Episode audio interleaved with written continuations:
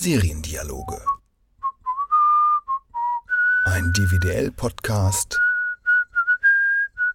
von Ulrike Klode. Herzlich willkommen zum DWDL-Podcast Seriendialoge. Ich bin Ulrike Klode und heute hat mein Gast eine Serie mitgebracht, in der es um viele Frauen geht, die sich verdammt ähnlich sehen. Orphan Black heißt die Serie und die Frau, mit der ich heute darüber sprechen will, ist Hanna Pilazik. Hallo Hanna, herzlich willkommen. Hallo, danke für die Einladung. Hanna ist Kulturredakteurin bei Spiegel Online und kümmert sich da vor allem um Kinofilme und TV-Serien. Orphan Black ist eine ihrer Lieblingsserien und in der nächsten halben Stunde werden wir hier versuchen zu klären, warum diese Serie so faszinierend ist. Und für alle, die Orphan Black schon kennen und schätzen, gibt Hannah am Schluss noch Tipps, welche Serien, die in eine ähnliche Richtung gehen, sehenswert sind. Zuerst aber, Hannah, kannst du Orphan Black kurz vorstellen? Worum geht's? Orphan Black beginnt auf einem Bahnsteig in einer Stadt, die Toronto sehr ähnlich sieht. Und ähm, die Hauptfigur ist Sarah Manning, eine junge Frau in zerrissenen schwarzen Klamotten, die, man merkte schnell, eine Karriere als Kleinkriminelle hinter sich hat, die auf diesem Bahnsteig wartet, auf eine Bahn. Sieht, wie eine junge Frau in hochhackigen Schuhen, im eleganten Minirock auf einmal aus ihren Schuhen heraustritt, ihre Handtasche ablegt und sich vor den Zug wirft. Im letzten Moment, bevor sich die andere Frau vor den Zug wirft, erkennt Sarah jedoch, dass sie sich beide sehr, sehr ähnlich sehen und sobald der Unfall geschehen ist, greift sie sich die Handtasche und fängt an zu stöbern im Leben dieser anderen Frau. Sie merkt, die Ähnlichkeit ist wirklich sehr, sehr groß und kriegt dann auch einen Blick auf die Kontoauszüge der Frau und merkt, da könnte sie doch noch vielleicht ein bisschen was abstauben und fängt an, sich als diese andere Frau zu geben, auszugeben. Das setzt doch eine ganz andere Entwicklung in Gang, nämlich die Frau, die sie da eben verkörpert, ist Polizistin eines Mordes angeklagt. Und nicht nur, dass halt Sarah einen Betrug selber begeht, sie muss auf einmal auch noch einen Mord aufklären, weil sie halt eben diese Polizistin spielt. Und während diese zwei Entwicklungsstränge schon eigentlich spannend genug sind, kommt dann noch das dritte und dann das wirklich große Geheimnis hinzu, Sarah und diese Frau, deren Selbstmord sie beobachtet hat, sind Klone. Und von da an fängt ähm, die Serie an, sich immer weiter auszuweiten. Es kommen neue Klone hinzu, es kommen neue Ministerien hinzu. Klingt kann eher wie Ministerien, ne? Ja, stimmt. Man kann es auch einfach Rätsel und Geheimnisse nennen. Ähm, und das ist so für mich der große Reiz der Serie. Man fängt mit dieser einen Frau an, mit dieser einen seltsamen Situation und von jeder Folge kommen mehr Figuren, mehr Fragen hinzu und es breitet sich so ein ganzer Erzählkosmos vor einem auf. Ja, zu dem Reiz kommen wir ja gleich noch, aber die, der Aufbau ist so, dass, dass du am Anfang wirklich denkst, es ist jetzt eine Krimiserie, oder? Wie, wie war das, als du die zum ersten Mal gesehen hast? Genau, ähm, eine Thriller-Serie vielleicht eher vom mhm. Look and Feel, weil sie doch eben in nächtlichen Großstadt spielt und ähm, ja, so einen gewissen Hochglanz hat. Und wie ist sie dann aufgebaut? Kommt das mit den Klonen dann sehr schnell oder dauert es einfach ein bisschen, bis das Mysterium ähm, sich ausbreitet? Das geht relativ schnell. Ähm, es wird auch, glaube ich, in der dritten oder vierten ähm, Folge der ersten Staffel auch gleich äh, ein Klon wieder getötet. Also man lernt schnell Leute kennen und ähm, muss sie leider dann auch schnell wieder verabschieden. Das Tempo ist, finde ich, wirklich wie diese Beispiele schon nennen, sehr, sehr groß. Man äh, kommt eigentlich in, also man lernt in jeder Folge eigentlich eine neue Konstellation, eine neue Figur kennen. Es gibt wahnsinnig viele Wendungen und Twists. Und wo spielt es? Hauptsächlich in Kanada oder gibt es noch mehr Orte? Das wird nicht ganz klar benannt. Das ist eher so ein diffuses Kanada. Also ähm, weder äh, die Stadt, in der das spielt, noch halt das Land wird so richtig benannt. Es gibt ein paar ähm, Reisen, mal nach Mexiko, mal nach London, wo die Orte ganz klar benannt sind. Und halt eben auch so ein paar Recherchen von Sarah und ihren äh, Clone Club. Aber die Szenerie selber bleibt so ein bisschen diffus. Jetzt ist eigentlich auch der Zeitpunkt gekommen, an dem ich sagen muss, dass ich zwei Folgen dieser Serie gesehen habe. Ich bin aber nach den zwei Folgen ausgestiegen letztes Jahr. Ähm, ich weiß nicht genau wieso, denn eigentlich ist es eine Serie, die für mich interessant sein könnte. Also eine starke Frauenfigur im Mittelpunkt, ganz viele andere Frauenfiguren, die dazukommen und dann noch ein bisschen irgendwie Science Fiction, ähm, ist eigentlich genau mein Ding.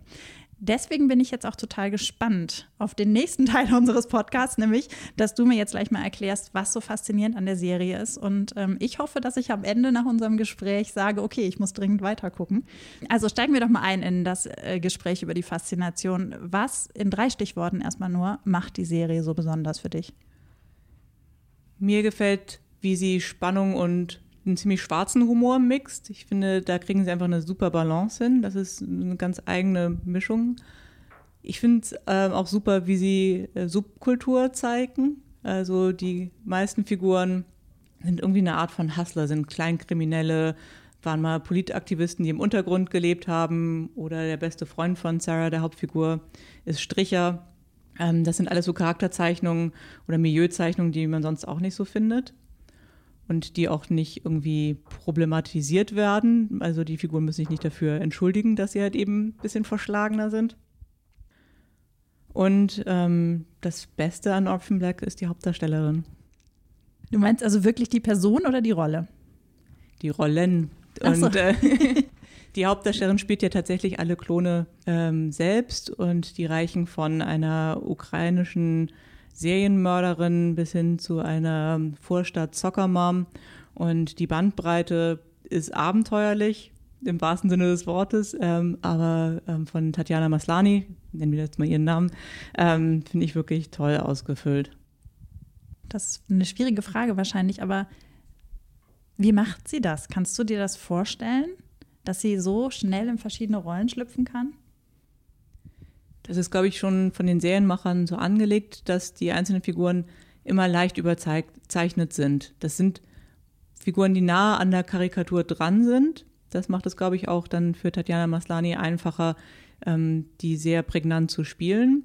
Aber, und das ist halt eben auch wieder, ne, was ich am Anfang gesagt hatte, das Tolle, da ist auch immer ganz viel Menschlichkeit, ähm, Verletzlichkeit dabei. Diese Figuren füllt sie ganz schnell mit Persönlichkeit aus und ähm, bringt sie einem nahe, obwohl man halt eben erstmal die Karikatur vielleicht äh, als erstes sieht. Vielleicht ist es auch das, was dich da gestört hat, dass man das Gefühl hat, hm, es ist ein bisschen vertraut. Aber ich glaube, die Figuren entwickeln bald eben eine Tiefe und auch wie sie miteinander agieren, macht nochmal einfach, also die Klone untereinander, großen, großen Spaß. Fandest du es denn schade, dass sie den Emmy nicht gekriegt hat? Ich wünsche ihr, dass sie irgendwann noch einen Preis für die Rolle bekommt. Ich glaube, der kommt auch irgendwann. Ähm, aber ich weiß nicht, die Auszeichnungen sind halt eben auch immer nur so Momentaufnahmen und ich finde ja auch, dass die Serie durchaus halt eben einen ganz anderen Tonfall anschlägt als andere, halt eben ein bisschen schräger, mit viel Sympathie für Subkultur.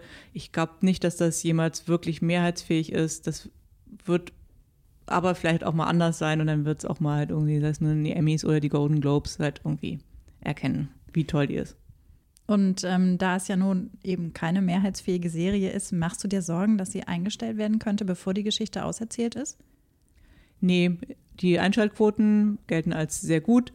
Die äh, vierte Staffel war noch, ähm, während die dritte Staffel lief, äh, schon in Auftrag gegeben. Also ich glaube, es wird noch mindestens eine fünfte geben und dann muss man aber auch noch mal gucken, ob der Stoff dann nicht vielleicht auch auserzählt ist. Mhm. Läuft es dann auf so ein Ende hinaus, deiner Meinung nach? Also so, dass das, äh, also ich meine, ein erzählerisches Ende, jetzt nicht, dass irgendwann die Staffeln natürlich beendet werden, aber dass irgendwann die Geschichte wirklich beendet ist. Ja, weil dann ja zu den ganzen Rätseln und Geheimnissen und äh, Gruppen, die Sarah und ihre Klonfreundin äh, bekämpfen müssen, tatsächlich auch eine äh, große Firma hinzukommt, die an dem Design wirklich der genetischen Zukunft der Menschheit interessiert ist und die über das Wissen, wie diese Klone vor 30 Jahren entstanden sind, ähm, die Menschheit wirklich neu aufbauen will. Und das ist ähm, eigentlich so ein Gegner, der für den großen Endkampf äh, total sich eignet. Ah, das ist ja eigentlich total super, dass es auch wirklich noch einen Endgegner gibt. Ach, doch, ich glaube, ich muss reingucken. Nein, das entscheide ich am Ende des Podcasts, würde ich sagen. Kommen wir noch mal kurz zurück zu Tatjana Maslani. Ähm, du führst ja selbst auch öfter Interviews mit ähm, Schauspielern und auch Serienmachern. Würdest du sie gerne mal interviewen oder lieber nicht? Meine Erfahrung mit so Star-Interviews oder auch eben Produzenten von Sachen ist, wenn ich die Sachen richtig gut finde, dann habe ich auch das Gefühl, ich habe die Sachen verstanden. Sie erschließen sich mir, ich finde sie schlüssig, ähm, sinnvoll, gut gemacht und so. Und dann habe ich meistens nicht mehr so richtig gute Fragen, weil sie dann die Interviews dann immer so nur so laufen, du bist toll, was sagst du dazu? Ähm, da habe ich schon ein paar Schiffbrüche erlebt. Und da ich tatsächlich Orphan Black richtig rund finde, glaube ich nicht, dass es ein gutes Gespräch würde. Das ist aber eine schöne Vorstellung. Und ähm, ich muss gestehen, mir geht es auch so. Also ich habe neulich Hugo Blick interviewt ähm, zu The Honorable Woman und ich fand diese Serie so großartig, dass es mir wirklich schwer fiel, nicht jede Frage damit einzuleiten.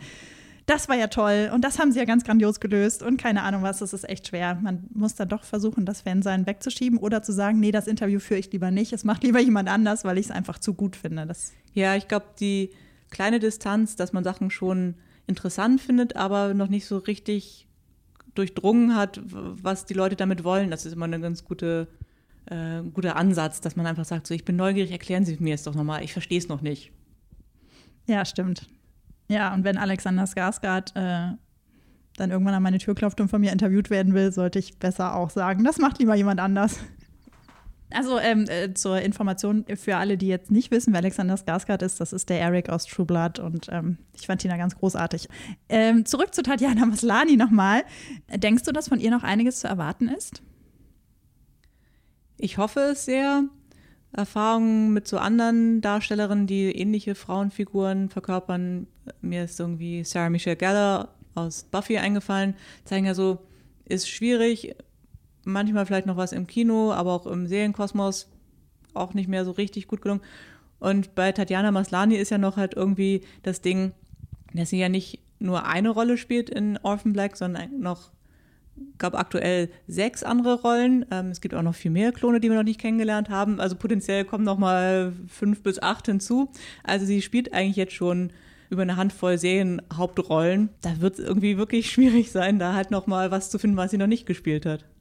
Du hast eben ähm, Sarah Michelle Gellar angesprochen. Ähm, ja, also ich kann den Vergleich verstehen, dass du sagst, eine dominante Frauenfigur beziehungsweise eine dominante Schauspielerin. Aber das ist ja nur auch schon ein paar Jahrzehnte her. Hat sich da deiner Meinung nach nicht vielleicht was verändert? Also die Beliebtheit von so Serien wie Orphan Black, ähm, aber vielleicht auch Orange is the New Black zeigen ja, dass es einfach ein großes Interesse gibt an Frauenfiguren, die nicht so ähm, konform gehen. Deshalb ähm, hat sich der Markt da auf jeden Fall geöffnet.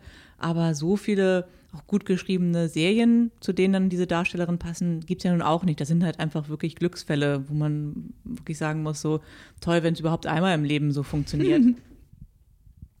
ah, das verstehe ich, ja. Aber der Buffy-Vergleich, um da vielleicht nochmal auf ein ganz anderes wichtiges Merkmal von ähm, dem Black zu sprechen zu kommen, ist, dass bei Buffy ja auch Freundschaft ganz stark im Vordergrund steht. Und bei Orphan Black ist es auch so, dass da keine ähm, biologische Familie eigentlich im Mittelpunkt steht. Die ähm, Hauptfigur Sarah Manning ist als Waisin aufgewachsen, bei einer Ziehmutter mit ähm, einem Ziehbruder, mit dem sie nicht ähm, verwandt ist. Und auch mit den Klonen, die sie dann später kennenlernt, ist sie ja halt eigentlich nicht aufgewachsen und sie äh, finden trotzdem eine ganz, ganz enge Bindung von einem ähm, Biologie-Expertin bis halt eben zu der Soccer-Mom und dann später auch zu der ukrainischen Serienmörderin, ähm, bildet sich so eine Verbindung und die formen zusammen eine ganz tolle Ersatzfamilie, in der jeder so sein darf, wie er will und die nicht halt eben von einer traumatischen Familiengeschichte geprägt ist. Und ich fand so dieses Motiv der Ersatzfamilie ganz ähnlich wie halt eben im Vergleich zu den auch anderen Joss Whedon-Serien. Das ist interessant. Das äh, finde ich wirklich sehr spannend, diesen Aspekt. Ich bin ja jetzt nicht so die Riesen-Buffy-Kennerin, wie ich ja letzte Woche schon erzählt habe, aber ich habe mich natürlich für das Gespräch mit äh, Caro Neumann letzte Woche intensiv mit Buffy beschäftigt. Es ist ja nun mal so, dass bei Buffy Freundschaft eher so auf der Highschool-Ebene auch wichtig ist. Ne? Also Freundschaft, wie wir sie äh, in der Kindheit bzw. Jugend erleben.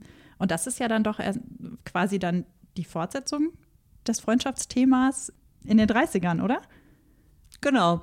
Also bei Firefly, der anderen äh, Joss Whedon-Serie, der es ja auch eben so eine Truppe geht, äh, ist das nochmal vielleicht stärker. Das ist dann halt eben mehr so vielleicht Work-Environment. Aber das ist, glaube ich, schon auch so ein Motiv. Selbst bei den Avengers ist da ja auch eigentlich so eine WG, die sich da halt irgendwie formt aus Superhelden, Leuten, die aus ganz unterschiedlichen Ecken kommen mit verschiedenen Motivationen, Lebensgeschichten und sowas, die sich dann doch zusammenraufen. Und diese Herausforderung, das alles so zurückzulassen und sich auf die anderen einzulassen, finde ich, ist so ein Motiv, was halt eben von Buffy High School bis halt eben äh, Superhelden reicht. Und da finde ich, passt Orphan Black einfach sehr gut rein. Allerdings ist es natürlich so, dass die ja trotzdem irgendwie verwandt sind. Mhm. Also weil sie ja dieselben Gene haben. Das heißt, es spielt ja doch ein anderer Aspekt noch mit rein, oder? Ja. Also gut, Felix und, also Felix ist ja ihr Stiefbruder, von genau. dem du sprachst, ne? Ähm, gut, der, der, ist natürlich nicht mit ihr verwandt, aber äh, die anderen, die Soccer Mom und die ukrainische äh, Serienmörderin, die sind ja trotzdem alle miteinander verwandt. Genau, die sind Klone, sind aber halt ja nicht miteinander aufgewachsen.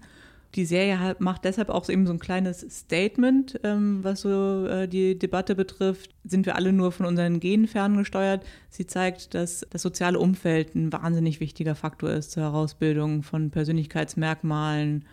Zum Beispiel ist die ähm, Biologie-Expertin Cosima heißt die, also eine der Klons, äh, lesbisch. Äh, Helena, die aus der Ukraine kommt, ist die, die die größten Muttergefühle hat. Die Bandbreite zwischen denen ist wirklich sehr, sehr groß und ähm, ist, glaube ich, auch eben da, wo die Serienmacher auch so einen Punkt machen und sagen, Biologie steuert uns nur zu einem gewissen Grad einfach. Gibt es dann irgendeinen Charakterzug, den alle gemeinsam haben? Bislang ist der noch nicht aufgetreten. Der Clone Club ist ähm, ja der Zusammenschluss zwischen vier Klonen, die sich sehr nahe sind, weil sie sich gegenseitig einfach ihre Loyalität bewiesen haben. Die sind füreinander eingesprungen tatsächlich auch äh, in einzelnen Situationen. Das ist auch immer so ein Highlight für Fans, wenn Klone einen anderen Klon spielen müssen. Also es gab schon ganz, ganz viele Situationen, in denen halt eine ähm, sich um Probleme mit halt irgendwie einem von der von den Neo-Lutionists kümmern musste. Dann war halt eine da, die ähm, sie spielte, aber natürlich halt eben Perücke aufsetzen musste und man halt als Fan auch so merkte, da sind die kleinen Brüche, da kommt halt eben der Charakter der anderen Figur heraus. Und ich glaube, die Macher wissen auch sehr genau, wie viel Spaß ähm, die Fans dabei haben, aber ich glaube auch, wie viel Spaß Tatjana Maslani dabei hat. Und das ist eben äh, so ein Strukturmerkmal. Ich glaube, das kommt mindestens zweimal in jeder Staffel vor. Da wissen sie einfach, so, jetzt muss mal wieder so, so ein Clone-Switch kommen, dann ist der Punkt auch wieder abgearbeitet. Das zeigt aber nochmal, wie gut die schauspielerische Leistung ist. Weil es ist ja nicht nur, ich meine, die, die Tatjana Maslani schlüpft ja dann nicht nur von einer Rolle in die andere, sondern sie tut ja nur so, als würde sie in die andere Rolle schlüpfen. Genau. Wow. Wahnsinn. Also das, ich weiß, wüsste überhaupt nicht, wie man das spielen soll, aber ich bin auch keine Schauspielerin, ich habe da keine Ahnung. Das ist Wahnsinn. Hast du einen Lieblingsklon? Nee, ich kann sagen, wen ich vielleicht am uninteressantesten finde, aber auf einem sehr hohen Niveau. Das ist tatsächlich ähm, die Ausgangsfigur Sarah. Die ist dann noch die straighteste von allen. Die anderen muss man sich erst so ein bisschen erschließen vielleicht. Nee, wobei Cosima, die äh, Biologin, die ist von Anfang an wahnsinnig liebenswert. Die ist auch, glaube ich, so ein starker Fan-Favorite, ähm, weil sie auch eine tolle lesbische Beziehung hat, die die Serie, finde ich, auch echt gut erzählt und hinbekommt. Aber ich glaube, so der heimliche Favorit ist dann Helena, die mit ihren Händen fressende, auch mit ihren Händen auch manchmal Menschen umbringende, in einem äh, Kloster aufgewachsene Serienmörderin, die ist ein wirklich faszinierendes Monster und äh, dazu auch noch ein liebenswertes Monster. Das ist, glaube ich, schon so der Höhepunkt bei den Klonen. Das hört sich auch so an, als hätten da die Autoren großen Spaß gehabt, äh, möglichst absurde Figuren zu entwerfen, oder? Ja. Also ja. im Kloster aufgewachsen und dann Massenmörderin werden? Super, ganz großartig. Ihr bester Freund ist auch, wenn sie ganz allein ist und keinen Klon mehr hat, ähm, ein Skorpion, mit dem sie redet. Äh, das in einem Terrarium bei ihr lebt oder? Nee, das ist eher so ein imaginärer ah, okay. Skorpion.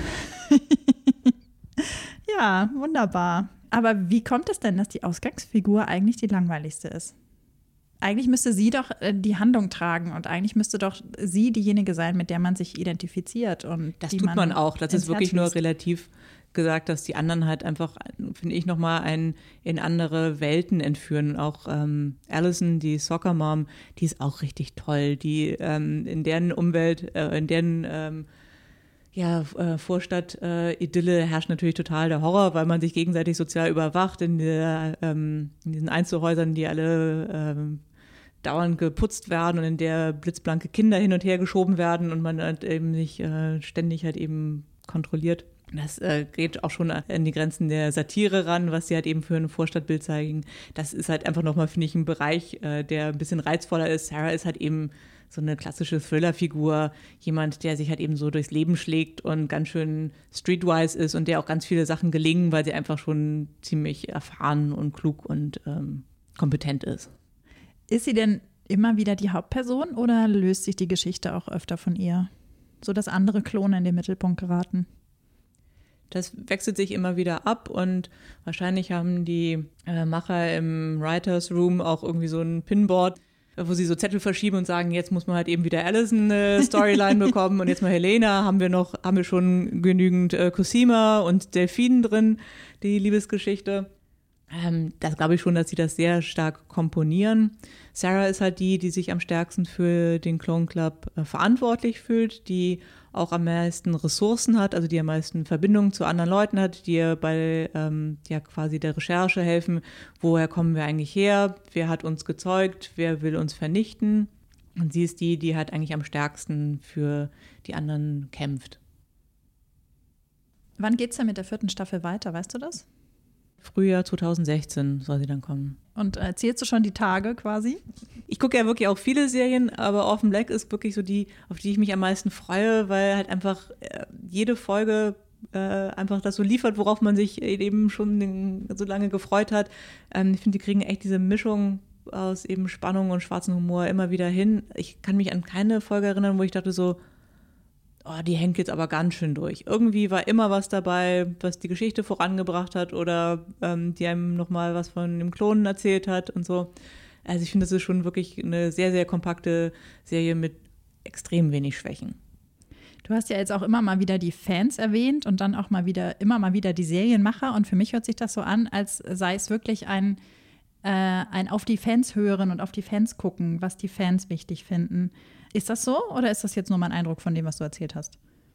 Auf Twitter sind die Clone-Lesbians auch, glaube ich. Also das sind auch eine starke Fraktion. Nein, es ähm, äh, hat eine wirklich äh, große Präsenz auf Twitter, ähm, die Followship von äh, Orphan Black. Und ich glaube, das ähm, bestärkt die Serienmacher sehr in äh, den Sachen, die sie machen. Aber sie orientieren sich jetzt nicht danach, ähm, was nun bestimmte Fans einfordern. Ähm, dafür war die Deckung, glaube ich, zwischen der Idee oder der Vision der Serienmacher und was die Fans an der Serie lieben, einfach sehr schnell da. Da gibt es gar nicht so viele Unterschiede. Und ich finde es auch, du scheinst ja auch True Blood Fan zu sein, auch bemerkenswert. Das sind zwei Serien, die zwar sehr, sehr unterschiedlich sind, aber wo ich auch jeweils, also auch bei True Blood, das Gefühl hatte, die Serienmacher wissen sehr genau, was den Fans so richtig Spaß macht. Die streuen dann mal halt eben eine wilde Liebesszene ein von der Figur, bei der sie einfach wissen, das macht die Fans glücklich. sie brechen es aber auch ein bisschen. Also es ist nicht einfach nur billig, wir geben den Fans, was sie wollen, sondern sie übertreiben es immer so ein bisschen, dass man halt irgendwie auch manchmal denkt, so, uh, also das ist schon dick äh, drüber und sowas. Ähm, zum Beispiel Alexander Skarsgård nackt für die Fans. die gar nicht mit ihm reden wollen, sondern ihn nur angucken wollen. Ja, ich glaube, sie meint jetzt mich. Es gibt da, muss ich kurz erklären, es gibt da diese eine Szene von Alexander Skarsgård, ähm, wie er in den äh, schwedischen Bergen im Schnee liegt, auf einer Sonnenliege und er ist nackt. Und das ist eine Szene, die ich besonders toll fand, weil sie auch so unerwartet war. Also nicht nur, weil er da nackt lag, sondern weil sie auch so unerwartet war. Das muss ich nur kurz zur Ehrenrettung sagen. Aber äh, Bezug nehmend jetzt nochmal auf äh, Fan- und äh, Serienmacherverhältnis. Es gab ja bei Sherlock, bei der letzten Staffel, gerade bei der ersten Folge, heftige Vorwürfe, ähm, dass die beiden Serienmacher doch zu stark auf die Fans gehört hätten und dass jetzt ein bisschen sehr viel Fanfiction geworden sei. Ähm, die Gefahr, dass das umkippen könnte, siehst du nicht bei Offen Black? Nee, ich glaube, die sind zu souverän, die Serienmacher. Dafür ist auch die Serie vielleicht auch irgendwie zu klein. Sherlock ist ja schon halt irgendwie so ein nationales Heiligtum, habe ich das Gefühl. Da hängt ja irgendwie 90 Prozent von Großbritannien und die Hälfte der restlichen Welt dran. Das ist ja schon auch irgendwie sowas, wo ganz viele halt irgendwie so Ansprüche erheben und sowas. Und ähm, das liegt vielleicht aber auch daran, dass die Geschichte ja eine bekannte ist, dass man da halt eben auf m, alten Stoff zurückgreift. Und bei Orphan Black ist es einfach so ein neuer Kosmos, den die Macher geschaffen haben, wo die Fans sich einfach freuen, den gibt's. Und ich habe nicht das Gefühl, dass die da das Bedürfnis haben, da ähm, reinzufuschen und zu sagen, jetzt zieht's in die Richtung oder die, sondern macht weiter mit dem, was ihr macht. Das ist toll genug. Ja, das ist toll genug. Ähm, ich hoffe, dass du jetzt viele Leute angefixt hast mit Orphan Black. Ich bin sehr gespannt. Ähm, und bis zum Start der vierten Staffel haben wir ja auch alle, alle, die es noch nicht gesehen haben, die Chance, das noch nachzuholen. Ähm, und ich habe ja auch versprochen, dass äh, Hannah uns noch Serientipps gibt. Und zwar Serien, die so ähnlich sind wie Orphan Black. Drei Stück. Welche fallen dir ein? Ganz spontan, glaube ich, äh, Mr. Robot eine aktuelle Serie, wo es um einen Hacker gibt, geht, der ähnlich halt eben wie die Klone mit einem Megakonzern aufnehmen muss und halt eben auch in so einer ja, Subkulturszene angesiedelt ist, als ein bisschen düsterer. Also bei Offen Black spielt auch echt wenig am Tag und bei Mr. Robot ist eigentlich auch, weiß nicht, 60 Prozent in der Nacht oder so gedreht. Das finde ich von der Tonalität und von den Figuren relativ ähnlich, aber nicht halb so lustig. Deshalb ähm, dachte ich vielleicht auch noch Misfits. Die oh, Misfits. Serie. Ach, das kann ich nur unterstützen. Ja. Also Mr. Robot habe ich noch nicht gesehen, deswegen habe ich da nichts zu gesagt, aber Misfits, ja, kann ich auch verstehen und kann ich auch total nachvollziehen, warum das irgendwie passt. Ja, aber erklär es nochmal. ja, Misfits ähm, geht um erstmal in der ersten Staffel nur vier Jugendliche, die alle auch äh, schon ganz schön viel Mist gebaut haben und dann ein ähm, ASBO bekommen, ein Anti-Social Behavior Order und dann ähm, Sozialarbeit leisten müssen im gegenwärtigen London bei dieser Sozialarbeit vom Blitz getroffen werden und spontan Superheldenkräfte entwickeln, die ihnen aber auch ganz schön viel Ärger bereiten, sei es nun halt ähm, mit anderen Kriminellen oder halt eben auch im persönlichen Umfeld. Und dieses Ringen halt, ähm, oder diese Sci-Fi-Elemente mit auch sehr persönlichen äh, äh, Geschichten, aber halt eben auch in einer äh, einfach grandiosen Ausgangssituation, das hat mich so ein bisschen an Orphan erinnert. Wobei Orphan natürlich auch irgendwie noch mehr auf klassische Thriller-Elemente setzt.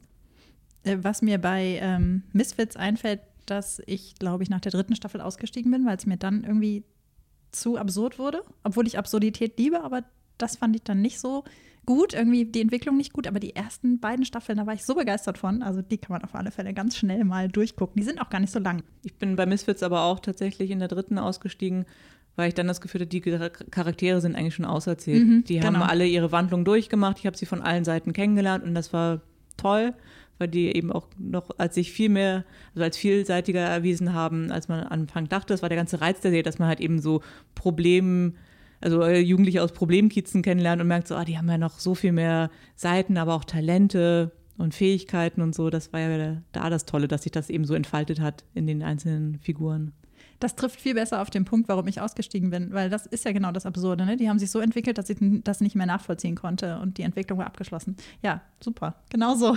Sehr gut. Ähm, und die dritte? Ich würde nochmal Buffy sagen, einfach weil es dann doch immer noch ganz schön selten ist, dass eine tolle Frauenfigur, die äh, Ärsche treten kann und äh, tolle Freunde hat und für ihre Freunde kämpft, ähm, so im Mittelpunkt steht das ist schon nochmal irgendwie das, was die beiden besonders macht. Und äh, was Buffy angeht, da wird der Humor ja auch ziemlich groß geschrieben. Das ist ja, passt ja dann auch wieder zu Offen Black irgendwie. Genau, ja die haben auch Spaß daran, sich nicht immer so ernst zu nehmen. Und ich finde ja auch, das Tolle ist an Offen Black, ähm, dass die auch nicht alles mit dieser Serie erzählen wollen. Die sagen schon auch ein bisschen was zu dieser Debatte Nature versus Nurture, wie wichtig ist halt irgendwie Gene, wie viel äh, macht das soziale Umfeld aus. Aber sie machen es in einer, finde ich, total guten Dosis. Das ist jetzt echt nicht eine Serie, die die Welt erklären will, sondern sie will als erstes mal richtig gut unterhalten und strengt sich dafür richtig an. Wer sich jetzt noch intensiver mit Buffy auseinandersetzen möchte und letzte Woche den Podcast verpasst hat, ich kann euch das nur ans Herz legen. Da haben wir eine halbe Stunde nur über Buffy geredet. Hanna, danke schön, dass du äh, mit mir über Offen Black geredet hast. Vielen Dank. Ich muss sagen, dass mir die Serie jetzt wirklich viel interessanter vorkommt als vorher. Ich weiß nicht, ob ich sie heute Abend direkt weitergucke, aber ich werde sie auf jeden Fall auf meine To-Watch-Liste schreiben, damit ich sie doch noch mal weitergucken werde, als nur diese zwei Folgen, die ich ja schon kenne. Ähm, und für alle, die jetzt sagen, das muss ich dringend sehen, Ich packe die Infos zur Serie und zu den anderen Serien, über die wir geredet haben, natürlich wie immer auf die Podcast-Seite zum Nachlesen. Das war's mit dem Podcast Seriendialoge für diese Woche. Bis nächstes Mal. Seriendialoge. Ein DVDL-Podcast von Ulrike Klode. Redaktion und Produktion Ulrike Klode. Sounddesign Joachim Budde. Na, haben Sie erkannt, welche Serien dieses Mal im Vorspann und im Abspann gepfiffen werden? Wenn ja, freue ich mich über eine Mail an klode.dwdl.de.